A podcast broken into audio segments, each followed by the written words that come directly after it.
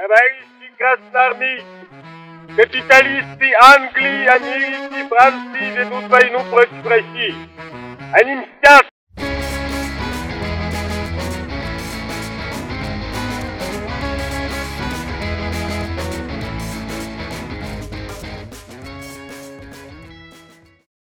Это первый выпуск нашего подкаста, и мы решили записать его э, согласно названию именно про деньги. Мы будем часто возвращаться к этой теме, потому что она насущная, она интересная. У нас что не месяц, то какие-то новости о банковских то, то кризис, вклады меняют свои ставки, то какие-то инвестиционные предложения, криптовалюты, опять мошенники, опять жулики, опять какие-то потрясения, валюта скачет, валюта стоит на месте, падает, растет, в общем, все на свете. Люди ну, как все может быть потому, что люди идут по люди ощущают, что они ходят по минному полю просто и все у нас. Ну, да. Нет, нет уверенности, поэтому им хочется постоянно, как бы это сказать, э, им хочется постоянно э, синхронизировать свое ощущение ситуации с э, наиболее актуальными какими-то данными. Я думаю, знаешь еще в чем источник? Мне кажется, что интерес к деньгам, то, как это работает, пониманию, во что вложиться, как использовать момент, для нас максимально актуален для России – Потому что за последние 30 лет, вот посмотри, да, с 90-х годов по сегодняшнее время у нас... Завидным постоянством происходит всякий беспредел, и люди теряют Очень, деньги. Да. И То... по большому счету люди за, за все это время, за эти 30 лет только нищают большинство. Ну, не ну, надо в силу, в, ну, ну, многие люди, вот, которые э, выросли и Э, созрели во времена угу. Советского Союза, которые не готовы были ни морально, ни психологически, ни интеллектуально, ни образование их не подводило, ни воспитание к тому, что им придется конкурировать с, друг с другом на рынке, то есть вступать в рыночные отношения, э, и, и никто не будет контролировать э, всю их жизнь. В 90-е годы впервые люди столкнулись вообще с понятием рынка, и тем более денежного рынка тогда все было вновь. И те люди, которые более-менее ну, в чем-то разбирались, они, конечно же, сейчас находятся у вершины пищевой цепи. Но конечно.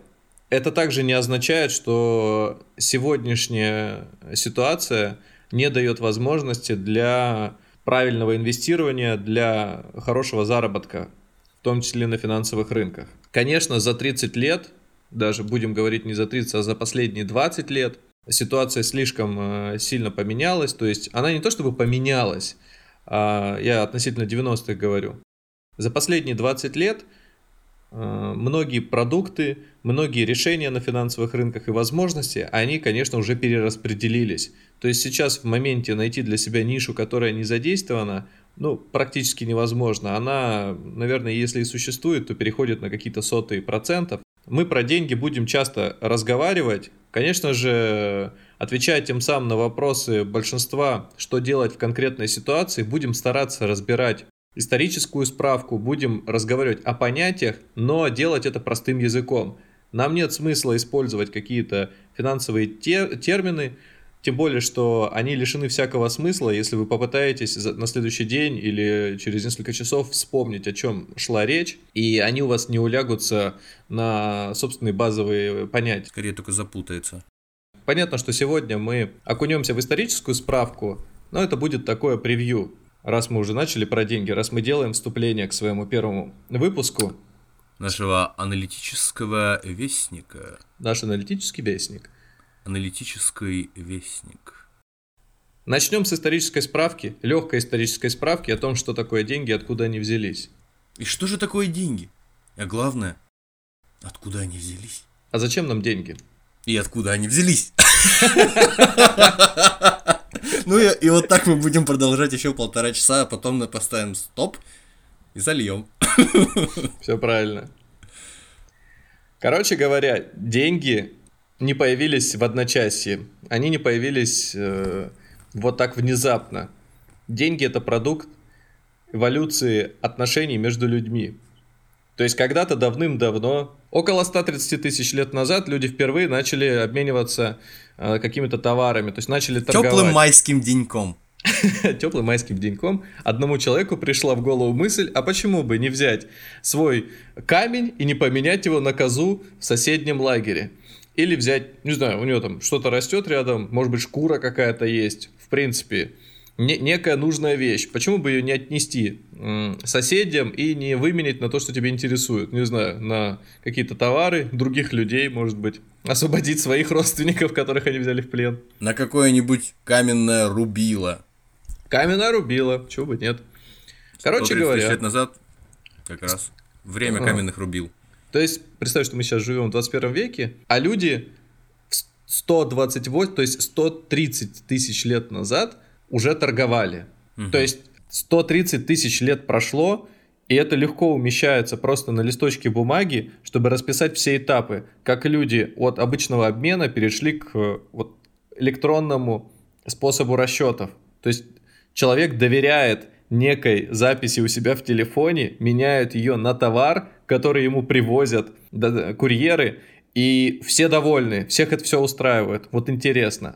Э, Раньше же, да. Да, э, я вспомнил как-то еще в школе, по-моему, я читал э, роман такой «Звезды над Самаркандом» называется. Сергея Бородина, если не ошибаюсь. Вот. И там рассказывали, что как, как следует из э, названия о, о, об империи Тамерлана. Вот. Соответственно, это 14 век, если не ошибаюсь, и это Средняя Азия. Империя Тамерлана все-таки не настолько велика, как была в свое время империя Чингисхана, но тем не менее, кроме всего прочего, угу. что она, а, она э, не так велика, она, она значительная. Занимала как минимум всю Среднюю Азию. Все нынешние пять стран, которые мы в Среднюю Азию вмещаем. И так. через посредство одного героя, который там занимается торговлей, нам показано, как э, действовал, как действовала система кредитов и всевозможного обмена ценностями. То есть я не берусь судить за э, историческую достоверность полную этого романа, конечно, но э, раз называется исторический роман, ну некоторым образом интересно может быть. Э, в общем, там у одного из главных героев есть какой-то кусочек кожи, на котором нанесена печать, определенным образом выполненная печать, которую ему выдает и ставит на этот кусок кожи чиновник, чиновник администрации. Тамерлана. И он с, этой, э, с этим куском кожи в 14 веке едет через э, степи, через э, кучу навоза верблюжьего и всякой дряни прочей, угу. и с ним происходят всякие разные события, но потом он оказывается из пункта А все-таки в пункте Б, он предъявляет этот кусок кожи с этой печатью каким-то там тоже непонятным э, азиатским кочевникам, и они вполне себе считают ее легитимным э, средством оплаты, и видя на ней печать и надпись, потому что они никто читать э, и писать не умеют, они видят определенный паттерн, который они считывают, и этого им вполне достаточно. То есть раз там написано э, и нарисовано кое-что определенное, они вполне обменивают ему этот кусок кожи с надписью на вполне осязаемые блага. То есть вот такие вещи даже за 600 лет до нас существовали уже, по всей видимости. Но это говорит лишь э, о том, что красной нитью через весь наш э, сегодняшний рассказ пройдет. Это доверие. То, как люди доверяют друг другу через товары, через какие-то третьи э, способы расчетов, э, говорит только о том, как это может эволюционировать в будущем. Как это, во-первых, эволюционировало сейчас и к чему это может все привести. Ну, то Продолжаем. Есть, доверяют, аб- люди скорее доверяют абстракциям. Они способны их выдумывать, эти абстракции, как деньги. Вот феномен денег, да? Можно так угу. сказать. Они же не существуют, и банковская система не существует, и какие-нибудь корпорации финансовые крупные не существуют сами по себе. То есть их невозможно потрогать. Если все сотрудники, грубо говоря, по какой-то причине умрут от какой-то страшной болезни одномоментно, то корпорация не перестанет существовать, какой-нибудь крупный банк не перестанет существовать де- деятельность финансовая прекратится на какое-то время, но если но, хорошо. в нем появится новый персонал, то есть лю- люди, получается, э, с деньгами, как и все со всеми остальными абстракциями, э, очень круто э, наладили свою жизнь, несмотря на то, что они оперируют просто концепциями, которых не... А ты вот так бы мог бы сейчас представить себе, как влияние можно было бы оцифровать? Я вот только что рассказывал о куске кожи, который, да. которым азиаты обмениваются. Фактически это и есть влияние. То есть э, человек, который обладает армией достаточно для того, чтобы держать в повиновении там десятки, сотни тысяч э, в подчинении людей, а, он сам по себе, ставя свою печать, которую все знают, там три э, кружка объединенные между собой, там, предположим, все знают, что это символ его власти. Фактически этот символ, он тождественен этому человеку и всей его власти. И тот, кто несет на себе его символ, э, является э, некоторым образом отображением его власти. Так что да, можно сказать, что как поется в одной классической прекрасной песне Money is a power, power is a money. Известного зарубежного исполнителя, да. шансонье. Поэта-песенника. Но тем не менее... Но сегодня, да, разговор не про Gangsters Paradise. Спустя всего лишь какой-то короткий отрезок времени, опять же, примерно 50 тысяч лет, 80 э, тысяч лет назад, появляются торговые маршруты. О чем это может нам говорить уже? Это может нам говорить о том, что торговля стала не просто необходимостью, когда ну, тебе чего-то не хватает, ты пошел к соседу, соседнее племя сгонял, махнулся. Да. А здесь уже, ну, вероятно, люди понимают, что для того, чтобы есть мясо, которое у них рядом не растет, не бегает, ни 3D-принтера с мясом у них нет, нужно идти в соседнюю деревню, а взамен можно дать то, чего у тебя в избытке. Каких-нибудь ягод, может быть, украшений, может быть, еще чего-то. Может быть, кстати, вот э, чего не упоминается, опять же, сложно. Может быть, они платили вообще правом проходить через деревню. То есть вот эта вот история, как сейчас со всякими панамскими каналами, может быть, тоже я, имело Я сомневаюсь, смысл. что вот именно за 80 тысяч лет до э, непосредственно момента нашего разговора еще какие-то деревни существовали, но, возможно, какой-нибудь узкий перевал в горах, через который действительно сложно пройти, вполне вероятно, почему нет. Ну, Просто и... мне, мне не кажется, что, знаешь, мне не кажется, что людей тогда было настолько много, чтобы, ну, не будучи способными пройти здесь, они не могли бы обойти где-то там, пусть даже и далеко. И плюс к тому... Не, ну а, понятно, но они же могли тех, кто владел к... перешейком, тоже не было настолько много людей, чтобы контролировать все. Не, ну я согласен, там уж вообще было всего... По... Все знали по именам друг это друга. Как, это как, знаешь, э, Гибралтарский пролив контролировать. То есть... Ну, я, я просто знаешь, к чему клоню? Ну, опять же, если людей мало, они без карт существуют, а водоемов, например, не так-то много. Ну, а, к примеру, им нужно что-то, рыбу поймать, еще какие-то вещи. То есть, так исключительно в, ну, в простом э, смысле пройти. Ну ладно, это просто предположение. Ну да, или опять же, исходя из того, что мы слышали, знаем насчет того, что люди еще буквально в раннем средневековье, не говоря уже о многих десятках тысячах лет до нас, э, жили настолько обособленно в том месте, где они родились, что вообще, в принципе, они могли и всю свою жизнь прожить на куске почвы, на куске суши, который там диаметром не, не превышал 20 километров. Им ну, этого да, вполне да. достаточно было. Соседние населенные пункты и какие-нибудь парочка лесов, и этого вполне хватало. Так что да, наверное, действительно, если люди привыкли к определенным маршрутам, то даже если эти маршруты кто-то там будет заступать им, заслонять, придется придется платить, потому что они, наверное, не просто так протоптанные. Как знаешь, тропки протаптывают люди, когда не, неправильно асфальтируют дороги, неправильно продумывают. Они, как правило, прутся прям по траве и протаптывают себя там, где им комфортнее. Так и здесь, наверное. Интересно выходит, что в промежутке примерно 50 тысяч лет люди перешли к стабильным торговым отношениям друг с другом. И спустя еще примерно такой же срок, ну там порядка 70 тысяч лет, то есть это 10-5 тысяч лет до нашей эры, универсальным средством платежа является что? Сельскохозяйственная культура. Угу. То есть уже когда научились обрабатывать землю, уже когда это превратилось когда в такой... домашние или сельскохозяйственные растения, наверное. Ну да.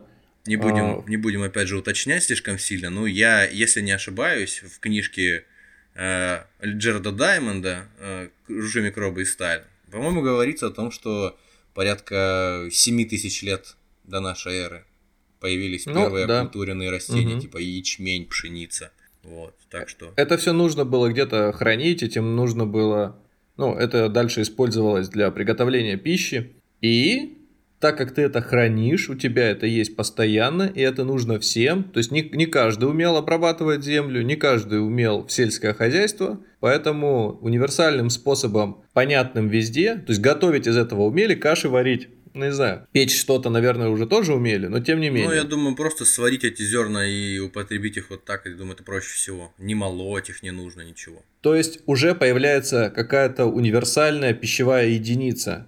Да. Козу поймать, ее, ну, то есть перевозить Ее надо огромное вырастить, количество. ее надо кормить, Да. она при- прихотливая. А здесь у тебя мешок есть зерна, если ты его хорошо охраняешь от всяких паразитов, то по большому счету он у тебя вот универсальным и одинаково понятным для всех э, соседних регионов воспринимается. От паразитов из соседней деревни. Я, конечно, не буду так э, однозначно говорить, но это вот уже первые попытки превратить, э, то есть некий товар в универсальную, с- э, универсальный способ платежа. Вот у нас есть, назовем это ячмень. Мера ячменя. Дальше, еще несколько тысяч лет спустя, это уже Вавилон, это три тысячи лет до нашей эры. Вавилон! Вавилон! Плавятся души дьявольским огнем! Я уже думал сейчас эту Лободу вспомнил. Или это Лобода, я ж. Это Валера Кипелов. А Валера Кипелов, слава Конечно. богу. Просто Где-то, Лободы, где-то, по-моему, где-то в Подмосковье, так где-то в. Подмосковье проследился один Валера Кипелов сейчас. А, нет, нет, э, у нее третий Рим называется, извините. Значит, 3000 лет назад, а, вер, не, вернее не так, вот уже 3000 лет до нашей эры древний Вавилон, или как мы любим э, называть его сегодня, Ирак, Ирак. Ирак, он знакомит нас с первыми банками. Но только тогда в этих банках явно не хранили доллары или золотые слитки или подвески королевы. Там хранили то же самое, ну не то же самое, а там хранили зерно. Короче, вот появлялись такие хранилища, элеваторы, да, в которых э, зерно хранилось не, не- Амбары. ну да, амбары. Зерно хранилось не для того, чтобы его в пищу э, Употреблять. употреблять, да, а оно хранилось для того, чтобы рассчитываться как-то. То есть, видимо, был какой-то универсальный, ну, наверное, какой-то сорт, какое-то качество уже проверенное. И, соответственно, было удобно так рассчитываться. Ячмень марки Бренд. Да. Помимо ячменя, помимо какого-то зерна, там также хранились еще и инструменты. Ну, различные инструменты для Для той же обработки почвы, наверное. Сельскохозяйственные инструменты. инструменты мастеров и драгоценные металлы. То есть это своего рода такой был магазин на диване, где у тебя в амбаре Это был какой-то сарай, он же гараж какого-нибудь старого пен- пенсионера, у которого автозапчасти лежат, да, автозапчасти, мешок картофеля и сборник сочинений Ленина, связанный э, бечевочкой. А, проходит 50 тысяч лет а, с момента, как люди начинают какой-то обмен, появляются торговые маршруты, проходит 70 тысяч лет, появляются у- универсальные способы расчета через зерно, проходит уже 3000 лет, примерно 5-3 тысячи лет, появляются банк, э, некие банки, проходит полторы тысячи лет, как бы это- Появляется минойская культура на Крите и женщины, у которых декольте до самого пояса. А через полторы тысячи лет после иракских дел универсальной валютой становятся ракушки. Ракушки становятся универсальной валютой в Азии, в Африке, в Океании. И даже в некоторых частях Европы. Пока будем говорить, что это как факт, но требующий проверки.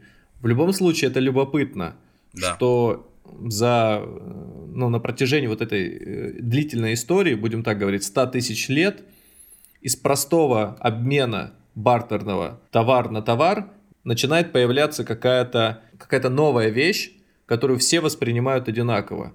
Было бы, кстати, интересно посмотреть на какие-нибудь валютные биржи этих Обменный а, курс э, этих ракушек, да, какую-нибудь ракушку Ячменя марки Европы. бренд. Котировки Да. ячменя к э, ракушкам. То есть ракушка из Африки насколько она крепче ракушки, например, из Азии. Свободно конвертируемая оке... да. океаническая, океанийская ракушка. И кто-нибудь приходит с такой огромной, в которой не просто океан, там все, все, все, это, все океаны, все... Э, можно, можно услышать э, самого Господа.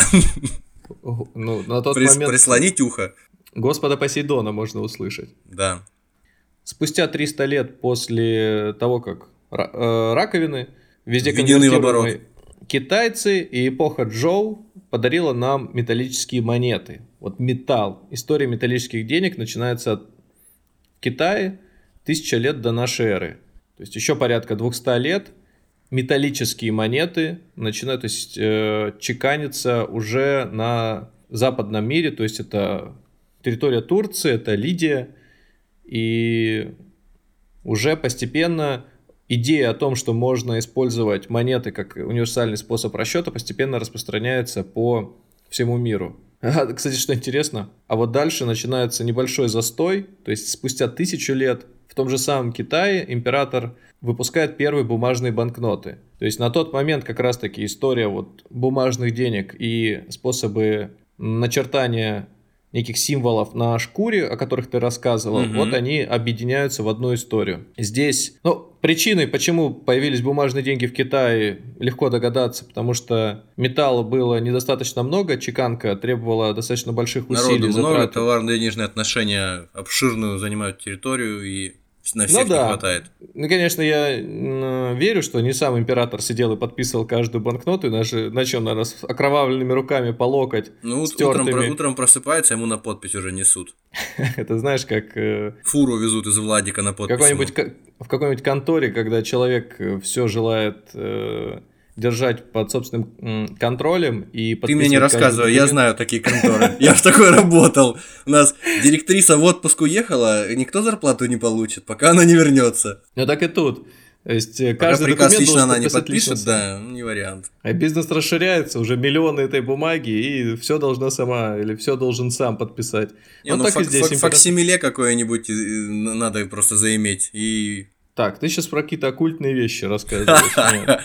Да. В Европу чуть-чуть попозже деньги приехали из э, той же самой Азии, завез их э, Марко Поло. Вернее, как? Марко Поло сказал, там эти бумагой рассчитываются, дикари. Подожди, он бумажные деньги завез, а монеты Ну, он идею. Монеты он существовали просто... все равно, наверняка. Же. Монеты существовали, а он, он принес э, именно информацию ну, концепцию о том... бумажных денег, да? Да, то есть он рассказал, мол, вон там бумага. И его услышали, его довольно быстро услышали, и через 400 лет шведы... Да, да, я помню, помню, да, эту историю, да. Шведы допечатали первые банкноты. То есть, в 16-17 ну, веке. Вслед за ними, через 200 лет, Великобритания официально утверждает суверен. Это валюта, которая привязана к чему? К золотому стандарту. То, что мы так любим.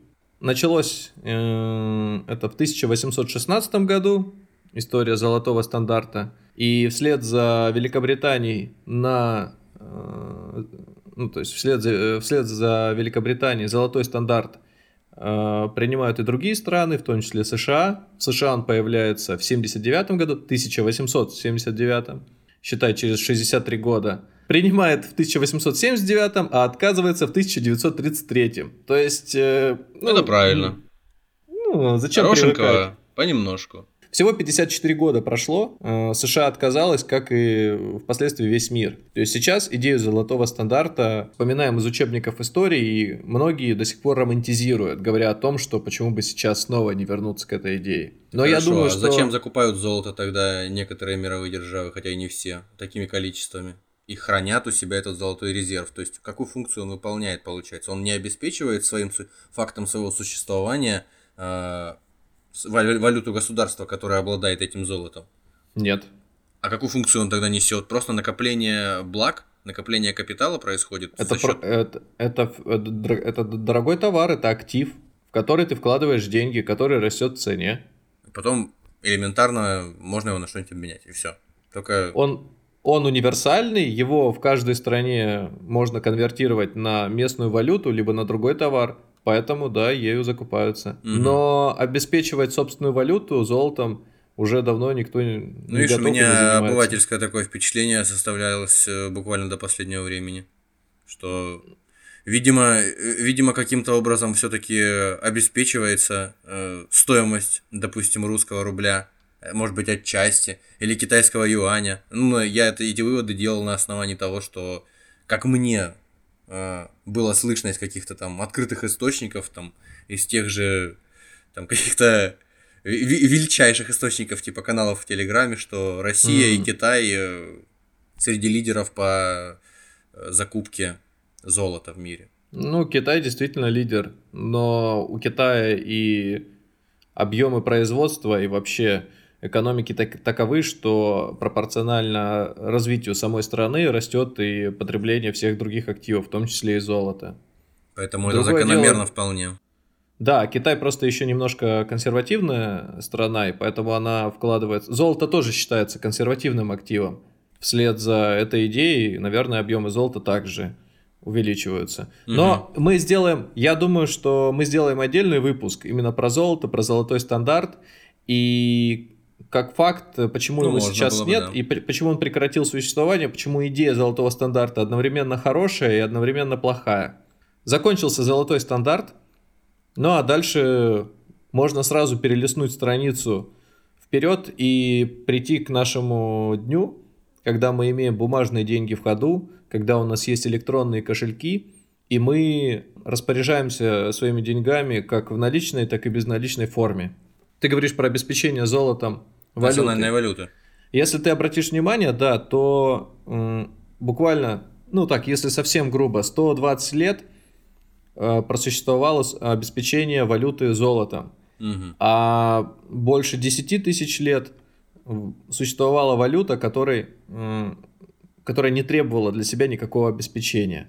Валюта в виде зерна сейчас, наверное, не самый удобный способ расчета была бы. Но если мы приблизимся уже к э, нашей эре, то ну, вот, начиная с того момента, как китайцы первые бумажные стали деньги выпускать, речь шла об обеспечении совсем не материальными благами, материальными вещами. У тебя есть человек авторитетный, которого ты называешь бог, которого ты называешь император, и ты ему веришь непрекословно. Он выпускает бумагу, и ты веришь, что там написано. Сегодня э, существует ну, в Америке федеральная резервная система, в России существует Центробанк, который выпускает деньги. Если ты веришь в свою страну, если ты веришь в надежность экономики, ты используешь для своих расчетов валюту конкретной державы. Все. Вот тебе ответ, что является сейчас обеспечением конкретно в России и в Соединенных Штатах. Другого вменяемого объяснения или другой скрытой подноготной того, почему одна или другая валюта – Э, используется как способ расчета, не существует. Просто доверие. А доллар исторически э, в момент, э, ну, начиная там Первая мировая война, Вторая мировая война. Особенно ну, после факту, Второй мировой войны. По ряду обстоятельств, которые мы разберем в следующих выпусках, ну, то есть доллар становится всемирной валютой, универсальной валютой. Глобализация. Для глобализации, для э, технологического прогресса меньшее количество барьеров позволяет двигаться и развиваться быстрее. Это все вещи связанные. Почему я сказал про эволюцию денег? Потому что интересно поговорить про современный аналог такой валюты будущего. Это биткоины. Прекрас, прекрасной валюты будущего. Прекрасной валюты будущего. Это криптовалюта, это биткоины, это эфиры, это дошкоины. В общем, все на свете. То, о чем я рассказал до этого, валюта в виде раковин – в виде зерна, в виде железных монет, они, ну, к ним люди как-то привыкали очень легко и просто, потому что они материальные. Когда появились бумажные деньги, тоже есть вот это вот ощущение материальности, что оно, ну, хоть что-то там написано, какие-то гарантии, какие-то подписи, какие-то э, системы защиты существуют на этих деньгах. А электронные Человеку деньги... традиционно мыслящему, консервативному хотя бы есть за что уцепиться, да. Да, в криптовалюте все гораздо сложнее.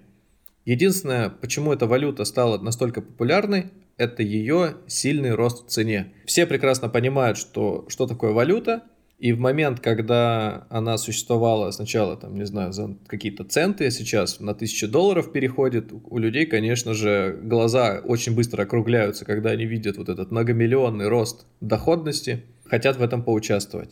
В России криптовалюта очень популярна до сих пор.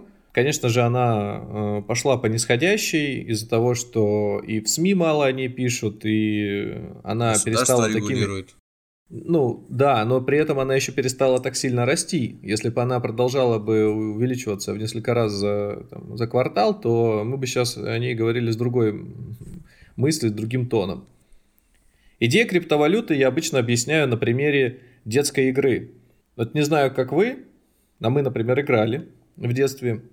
У нас существовало какое-то подобие магазина. Мы срывали с дерева листочки – и в зависимости от того, насколько этот листочек был большой, ровный и без всяких э, дырочек на нем, он обладал э, стоимостью. То есть мы условно э, раскидывали их по 50, 100, 1000, там, номиналу 5000. И за эти листочки мы между собой меняли все, что есть в карманах. Жвачки, какие-то записочки, какие-то карандаши, в общем, все, все, все, что есть. Фишки, крыши, подряд вообще, всякий мусор, который только можно было представить. Даже палки деревянные, рогатки, всякую фигню. И вот идея того, как мы производили эти, эту валюту, очень похожа на принцип того, как создается криптовалюта. Можно ли контролировать выпуск банкнот. У нас банкнотами были листы деревьев. Единственное, что нас могло контролировать, это климатические условия. На севере и на юге зима одинаково сближает всех, и в момент... Зима э, ограничивает эмиссию вашей валюты, да. любим говорить. Наверное, кстати, еще кино американское нас к этой теме подвело, потому что деньги зеленые, в мультиках они зеленые, и, ну, соответственно, листочки тоже зеленые. Желтые вообще не котируют. Жел... Что, сухие ломаются, это не деньги листок должен жить, существовать как минимум до завтрашнего дня. И вот если появлялся человек, который срывал прямо с дерева э, целую ветку, притаскивал к нам, этого было недостаточно. Нужно было, чтобы он принес ровные листы, сам их перепроверил, либо давал это нам, мы за это еще тоже брали деньги. Короче, у нас своего рода был, была касса с э, проверкой на с, с верификацией, да?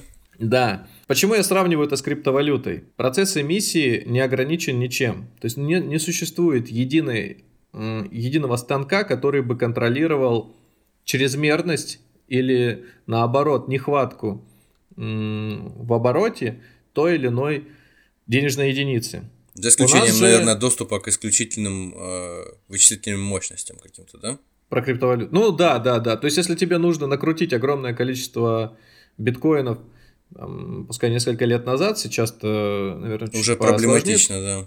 Да, то есть тебе закупился видеокартами, взял помещение, охладил его как следует, все это подключил, нашел человека, который тебе это все соединит э, в одну мощную громадину и вперед. У тебя на счете появля... начинают образовываться деньги. Звучит это очень странно. Если предположить, что те темпы, которыми развиваются технологии э, в области ну, видеокарт, да, процессоров, они двинутся дальше, то выпуск этой валюты будет идти такими же сумасшедшими темпами – мы, конечно же, никогда не угонимся, если мы говорим о каком-то кратном прогрессе технологическом, мы никогда не угонимся за увеличивающуюся ростом этой самой валюты. Он просто будет приводить к тому, что сегодня у тебя, там, ты мог выпустить тысячу единиц, а через 10 лет ты сможешь 2 миллиарда единиц выпустить. Ну и причем ну, выпускать, вот, э, э, э, имитировать ее будут только, могли бы в этом случае только какие-нибудь техногиганты, которые имеют возможность на фабриках производить эти видеокарты, процессоры и все остальное. То есть фактически да. производить станки денежные в этом смысле. Когда этот станок будет стоять в каждом доме, это порождает тот самый момент, о котором многие не задумываются, это инфляция. Почему? Ну, об инфляции мы опять же поговорим в следующих выпусках. Сегодня больше так про исторический вклад денег. Пока, кстати, мы выяснили только одно и самое важное. Это доверие, что любая валюта – это в первую очередь доверие к стране, которая ее выпускает.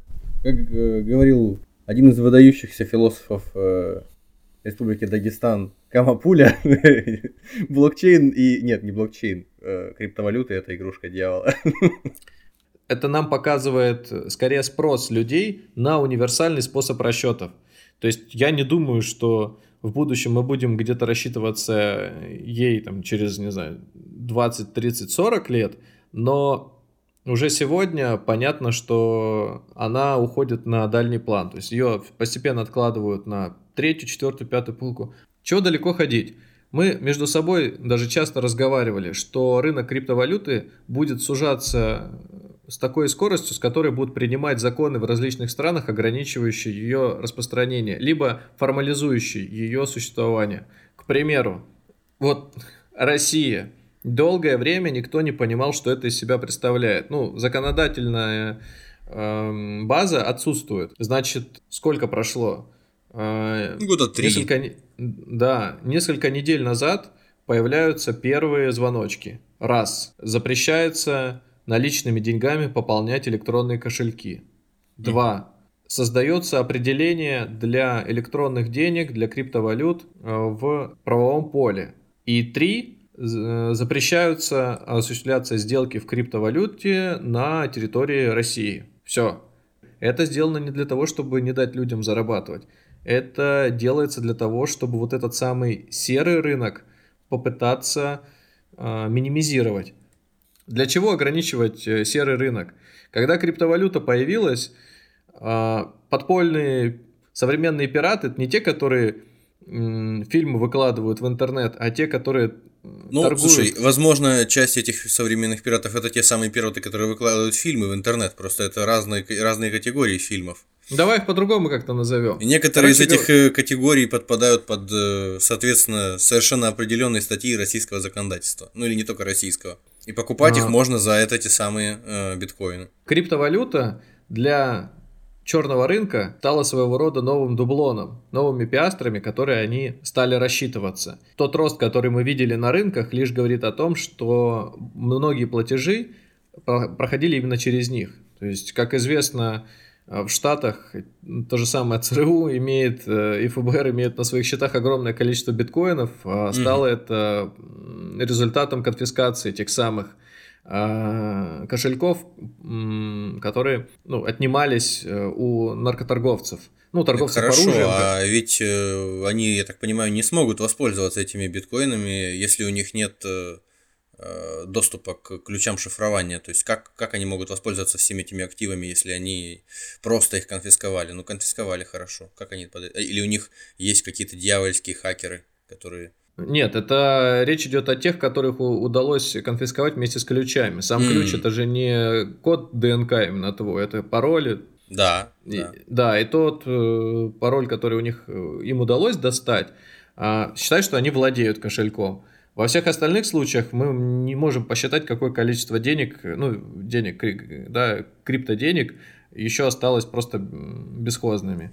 Ну, это вот та исто- история, что помнишь, что это истории рассказывали всякие товарищи на анонимных э, всяких форумах о том, что в незапамятные времена еще, когда только появились э, биткоины, ну вообще криптовалюты на горизонте появились, многие их э, намайнили некоторым образом определенное mm-hmm. количество. Это было сделать довольно легко в силу механизмов, по которым они майнились.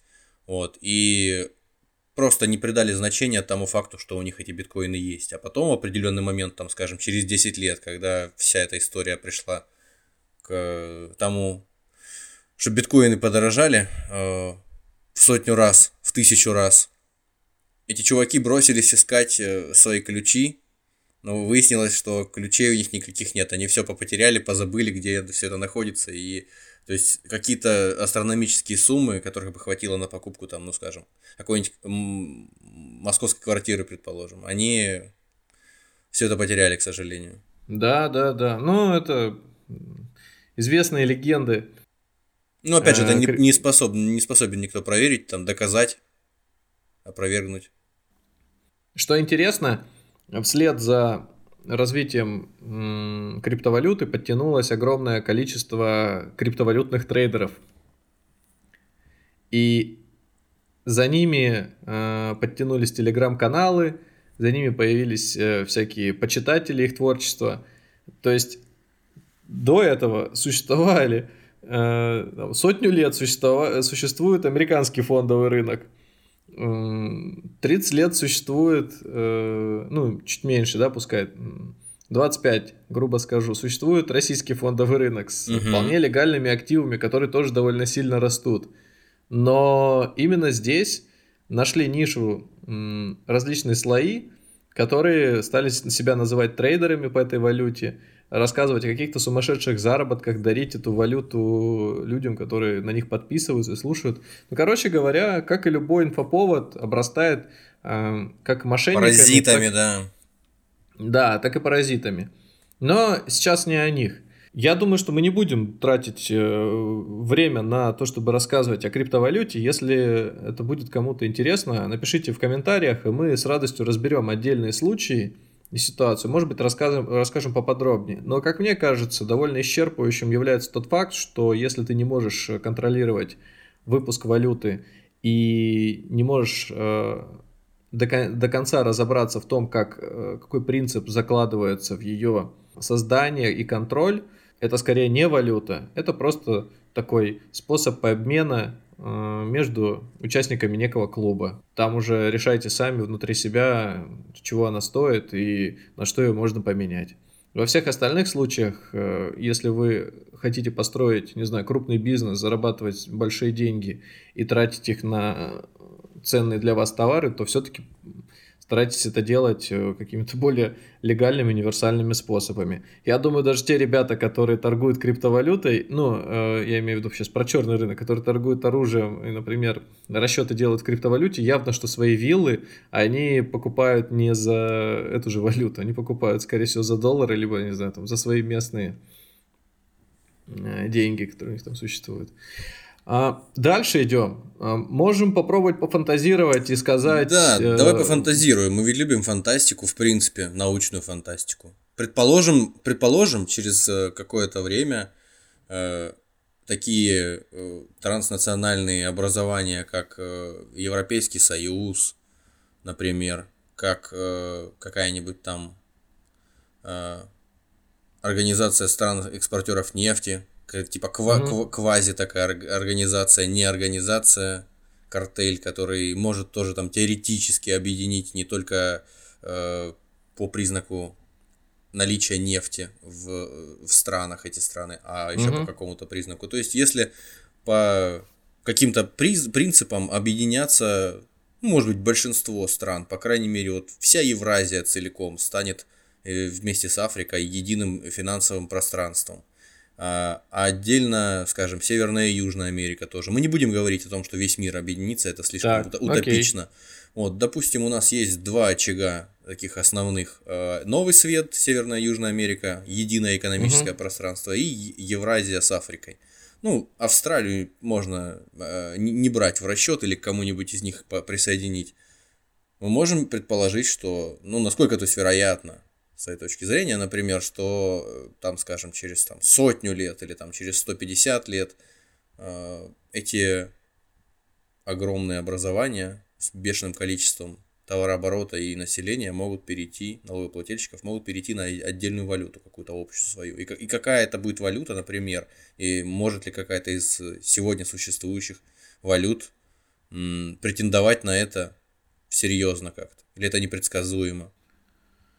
Да, на самом-то деле... И нужно ли это вообще кому-то? Все более чем предсказуемо. К примеру, Евросоюз вот так вот внезапно, ну как, для нашего детства, наверное, внезапно взял и да, перешел Да, да, да, скорее евро. для нашего детства. Да, и все стали рассчитываться в этой валюте. Но этому же предшествовала не только идея того, чтобы проще торговать, а а мысль была создать некую зону экономическую, в которой были бы единые стандарты работы. И вот тебе, пожалуйста, результатом стало новое платежное средство. И появились евро. При этом... Несмотря, долго... несмотря на то, я всем перебиваю, извини, несмотря на то, что э, маленькими мы были тогда, когда это, какой это был год, 90 какой, восьмой какой-нибудь, какой-нибудь, когда появились евро, приблизительно. По-моему, да, я сейчас... Ну, предположим, там что-то в этом роде, по-моему. Или и в начале 2000-х. Ну, в конце 90-х, по-моему, все-таки. Во второй половине. Вот, и у меня просто воспоминание какое-то такое есть, что, ну, то есть, несмотря на то, что тебе там лет 9-10, ты все равно примерно уже представляешь, что такое доллары. Доллар это что-то сильное, дорогое, что-то, что действительно имеет стоимость какую-то. Особенно да. в, той стране, в которой мы росли, и особенно в сравнении с местной валютой.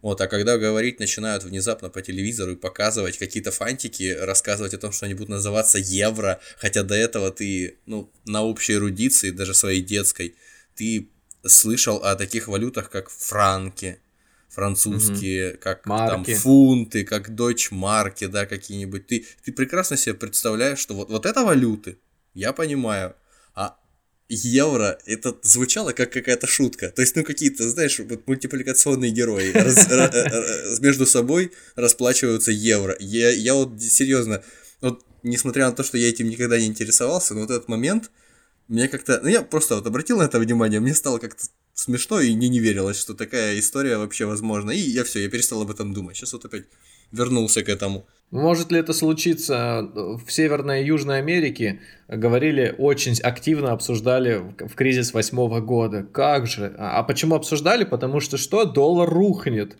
А доллар рухнет, э, начиная с Великой депрессии. И вот что-то все никак э, не происходит этого. Тогда Это говорили точно. про валюту, которая будет называться Амеро. Амеро, да, что-то такое. Или Амеро, да. да. То есть вот тебе евро, тебе было смешно, вот тебе Амеро еще. Но в этом логике, опять же, никакой нет. Сейчас, если будет, например, какая-нибудь экономическая блокада со стороны Евросоюза, ну, Азии... поссорятся между собой Евразийский ну, какой-нибудь да. там союз будущий и э, Новый Свет. Например, важно будет вот э, сделать, э, создать такой союз, при котором необходимость универсального средства расчетов была бы нужна, тогда да. Во всех остальных случаях это бессмысленно. Но как та же самая Мексика сейчас вот будет жить с долларом, как, э, как единой валютой? Кто ее будет выпускать? ФРС США? Я думаю, что там Мексику просто выжмут до, до капли просто. Слушай, ну, это примерно такая же история, как я понимаю, опять же, как с Европейским банком да. который, который выпускает евро, и никто из э, участников этого процесса формальных, ну то есть из стран еврозоны, никто не способен на это влиять. То есть политику финансовую производит он, Европейский банк, а там какой-нибудь э, маленькой стране, не очень богатой, это не очень невыгодна общая политика. Но... Греции какой-нибудь.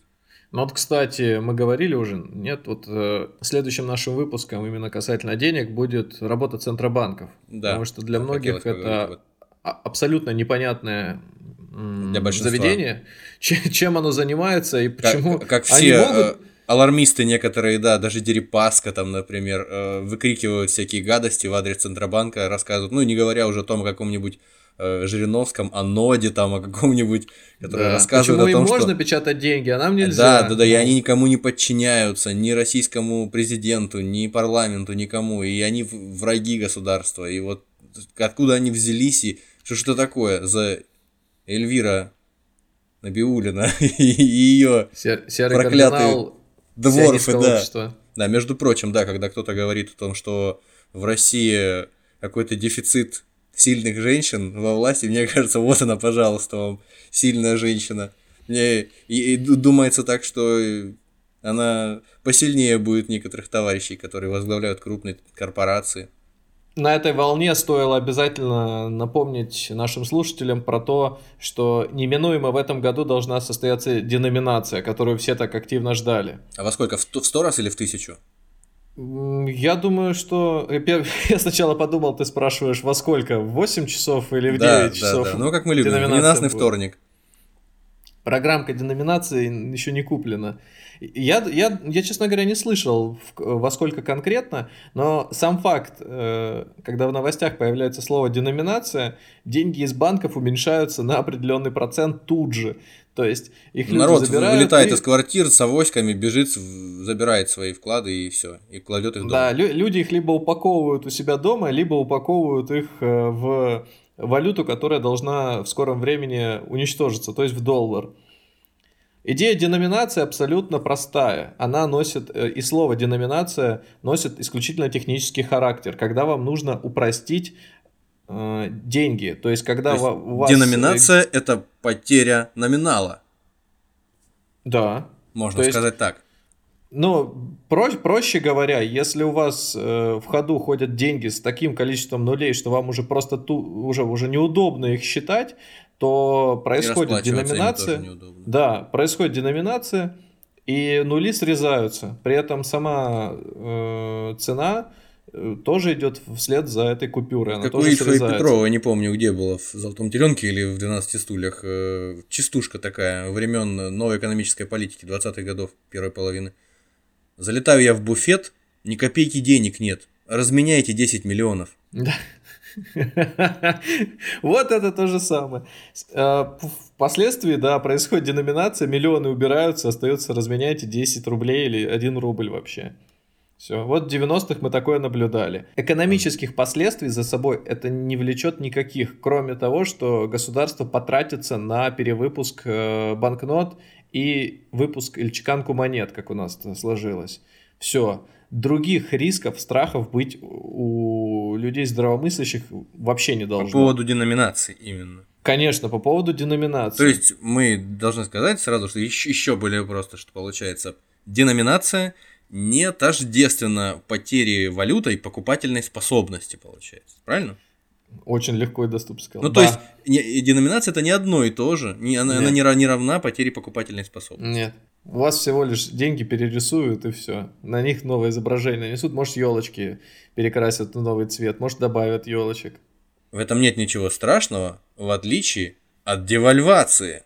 Кстати, э, манипулируя страхами людей, деноминацию в, в некой э, стране, в, неком, в некой крупной стране мира могут провести только для того, чтобы добавить портрет э, правителя, например. Это какой-то этой крупной страны, непонятно какой.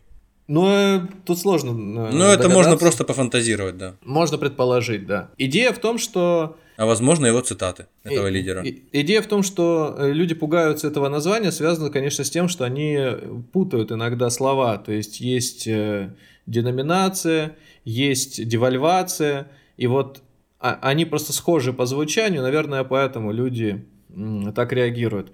Благодаря нашим новостникам, благодаря э, прессе, вот я буквально за последнюю неделю-две сл- неоднократно читал сам эти заголовки. Обвал рубля, резкий э, там, рост доллара. То есть, ну такая история.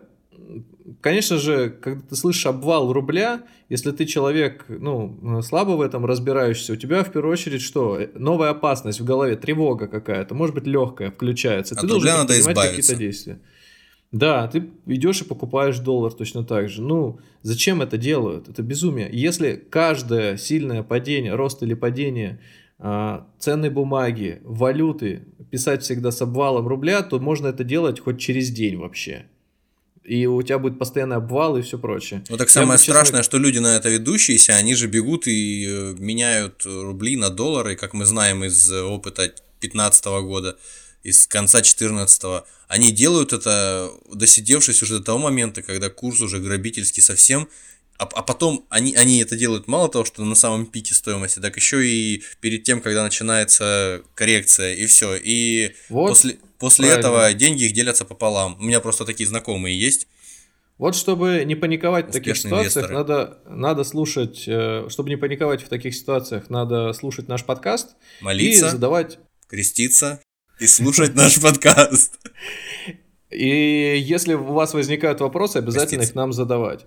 За последние кризисы, в которых поучаствовали вот мы вдвоем, такие, наверное, самые явные, в которых мы уже практически что-то могли применить, это вот начиная с кризиса 2008 года. Ну, в 98-м мы детьми были, особенно ничего не разбирались, хотя что такое валюта уже представление имели. А вот начиная с 2008 года уже опыт довольно большой. И здесь можно говорить о многом. Базовые принципы, как поступать, не поменялись вовсе. Чтобы не реагировать на подобного рода высказывания и поступать более-менее адекватно, слушайте наш подкаст и задавайте вопросы. Мы попытаемся максимально информативно и доступно для вас объяснить ситуацию и какие шаги предпринять. А на что потратить деньги? Вот, мы про них и говорили, про исторический вклад, а на что они тратятся, даже слова не сказали. А когда-то давно я наткнулся на исследование ФРС, статистика, как распределяются деньги человека в зависимости от э, его дохода. Брали доход по шкале от 10 тысяч долларов до 1 миллиарда и раскидывали по секторам. То есть во что вкладывает человек, обладающий активами в 10 тысяч долларов, там, в 100 тысяч, ну, в доход, доход, который у него складывается ежегодный, там, 10 тысяч долларов, 100, миллион и так далее, и так далее. Так вот, у людей с наименьшим ежегодным доходом э, самую большую долю в их активах занимают, как ты думаешь, что? Наличные деньги? Нет. Недвижимость. Дом, в котором они живут. А, вообще, самое дорогое да, из всего, да, чем да, они да. обладают. Ну да, логично. На втором месте что ты думаешь? Ну, автомобили. Автомобили. Средства передвижения. Да. Но так как это в Соединенных Штатах статистика собиралась, то на третьем месте не наличные деньги, как у нас, а на третьем месте идут так называемые пенсионные программы, пенсионные планы. Это облигации какие-то, да? Ну, это могут быть облигации, это могут быть пенсионные программы, а, как, например, вот в России существует такой аналог, называется накопительное страхование жизни. Угу. И многие люди до конца не понимают, как это работает, зачем на него тратить деньги. А частично эту функцию у нас выполняет государство, когда наши налоги перечисляют вот эти на соцотчисления, пенсионный фонд. Вот. Но помимо этого люди еще сами приобретают подобные программы и на них тратят деньги. А вот уже дальше идет наличность. Потом после наличности, опять же, это штаты идет страховка, а дальше, дальше уже, ну, все, что возможно, там, ценные бумаги и так далее. Но там доли составляют 5% и, и меньше. Когда у человека растет доход, у него очень любопытно, вот он перешагивает э, шкалу в 10 тысяч, переходит на 100 тысяч, у него большую часть активов все равно продолжает занимать недвижимость. Ну, именно не недвижимость, в которую он вкладывается, а в которой он проживает. То есть он улучшает свое проживание. Непосредственно жилище, да? Жилищные да. условия свои улучшает. Машина при этом сильно не дорожает, то есть пропорционально от того актива, который у него есть. Но это про Штаты говорим. Сильно увеличивается дальше пенсионный план, наличные снижаются, и свободное пространство появляется для ценных бумаг. Дальше двигаясь сразу через несколько, перепрыгивая, например, уровней дохода, и чем больше человек становится более богатым, а, более, ну, то есть, э, больше денег он зарабатывает, у него собственный дом начинает снижаться в процентах, наличность тоже, у него вырастает, у него появляются некие третьи источники дохода, например, бизнес какой-то, и появляются уже довольно большие объемы ценных бумаг, угу. которые приносят, ну, то есть фондовый рынок, то, что им приносит, и так далее, и так далее. И вот когда мы берем самый максимальный уровень, то есть это главы корпораций, это возьмем там, не знаю, какого-нибудь Билла Гейтса, возьмем какого-нибудь Джеффа Безоса, да, из э, Которого мы любим как мать родную, да, все время вспоминаем. Джеффа любим как мать, мужик. А, От народа, у них, бизнесмен. И, и у них э, львиную долю, то есть уже там больше половины капитала, больше половины активов занимает собственный бизнес, то есть акции. Которые том, тоже начинают выходить на биржу и торговаться, да? Ну, как, конечно, да. То есть э, доля в том предприятии, которым они владеют. Все. Дальше у них э, есть еще часть активов в ценных бумагах, то есть это разные вещи считаются. То есть владение бизнесом это одни ценные бумаги, а когда ты вкладываешь свободные э, там, доллары во что-то, то это уже считается проиллюстрировать твои слова, Иным. мне кажется, мог бы случай, или как мы любим говорить, кейс, э, кейс. Одного из главных героев э, фильма «Закадать в асфальт». Вот того темнокожего паренька, который сначала да. занимался всякими мелкими бандитскими делишками, потом открыл свой рот на золотишко банковское, угу. а в результате чем он закончил – но мы он... сейчас не будем спойлерить. Да, да, да. Просто возьмите и посмотрите этот фильм. Да. Для тех, кто мне, любит... мне кажется, вот восхождение этого парнишки к э, своему комфортному текущему состоянию, оно вот, да, до определенной степени может послужить иллюстрацией того, что вот мы сейчас обсуждали. Ну, да, очень похоже. А, для тех, кто любит фильмы фильмы про бандитов в стиле не в стиле Для Тарантино. тех, кто во время постмодерна продолжает тосковать по модерну, Короче, кто любит фильмы Гая Ричи, э, Тарантино... Любит смертельное вот оружие. Э, посмотрите фильм «Закатать в асфальт». Очень неплохой фильм. Там играют все те же любимые наши актеры. Винс Вон, Мел Гибсон и компания. Так что приятный вечер гарантирован. Э, продолжая тему про распределение активов, скажу так, что именно тот объем благо, э, благосостояния, вообще дохода, который у человека получается, связан Э, не только с тем, что он э, новую должность получает, бизнес ему приносит, а в то, куда он распределяет свои активы. И вот э, здесь как раз-таки для американцев источником дохода служит именно фондовый рынок, ни в коем случае не криптовалюта. Но вот представьте, вы живете в России, да, и куда вам вложить деньги? У вас такое поле, вы можете в доллары вложить, в евро вложить, ценные бумаги, в бизнес. Американцев нет. Американцев доллар уже в сам доллар ты уже доллар опционально, да, присутствует как единственное платежное средство. И поэтому непонятно, для чего россияне продолжают вкладывать в доллар, когда можно только в доллар, когда можно перешагнуть этот, э, эту ступеньку и сразу перейти к следующему шагу, в котором уже американцы живут. То есть мы отстаем от них просто потому, что мы пытаемся только м, вкладываться в базу, в которой они живут, при этом они в этом не зарабатывают. Ну ладно. А... Ну, то есть брать пример с э, Норвегии, которая ну... нефтяные свои заработки диверсифицирует и разбрасывает по всем возможным валютам, как я слышал. Ну, в том числе. Сегодня мы узнали, и, наверное, для нас, э, ну, может быть, не для каждого было очевидно, но я думаю, наше рассуждение позволило понять и представить, что деньги – это во многом результат доверия внутри э, общества. То есть не только закрытого общества, но и всего мира. В будущем мы расскажем вам о том, почему растет доллар и падает нефть, расскажем о том, куда вложить деньги в разгар кризиса – что такое ОПЕК, что такое Центробанк. Короче говоря, еще много тем, о которых стоит поговорить. Если у вас возник вопрос, на который вы давно не можете получить ответ, или существует такое количество точек зрения, что вы не доверяете в итоге никому, напишите в комментариях, и мы с радостью его разберем вместе с вами.